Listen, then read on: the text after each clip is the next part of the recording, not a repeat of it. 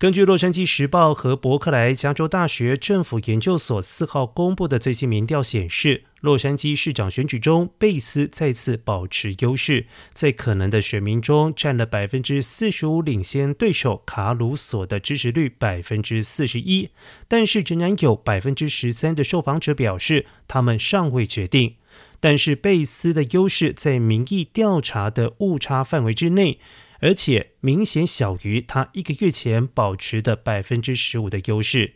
长期当选民意代表的贝斯的支持率并没有显著的下降。他的支持群体包括了女性、自由主义者以及登记在册的民主党人。但是亿万富豪和开发商卡鲁索已经稳步取得进展，因为之前尚未决定的选民已经有不少下定决心要支持他。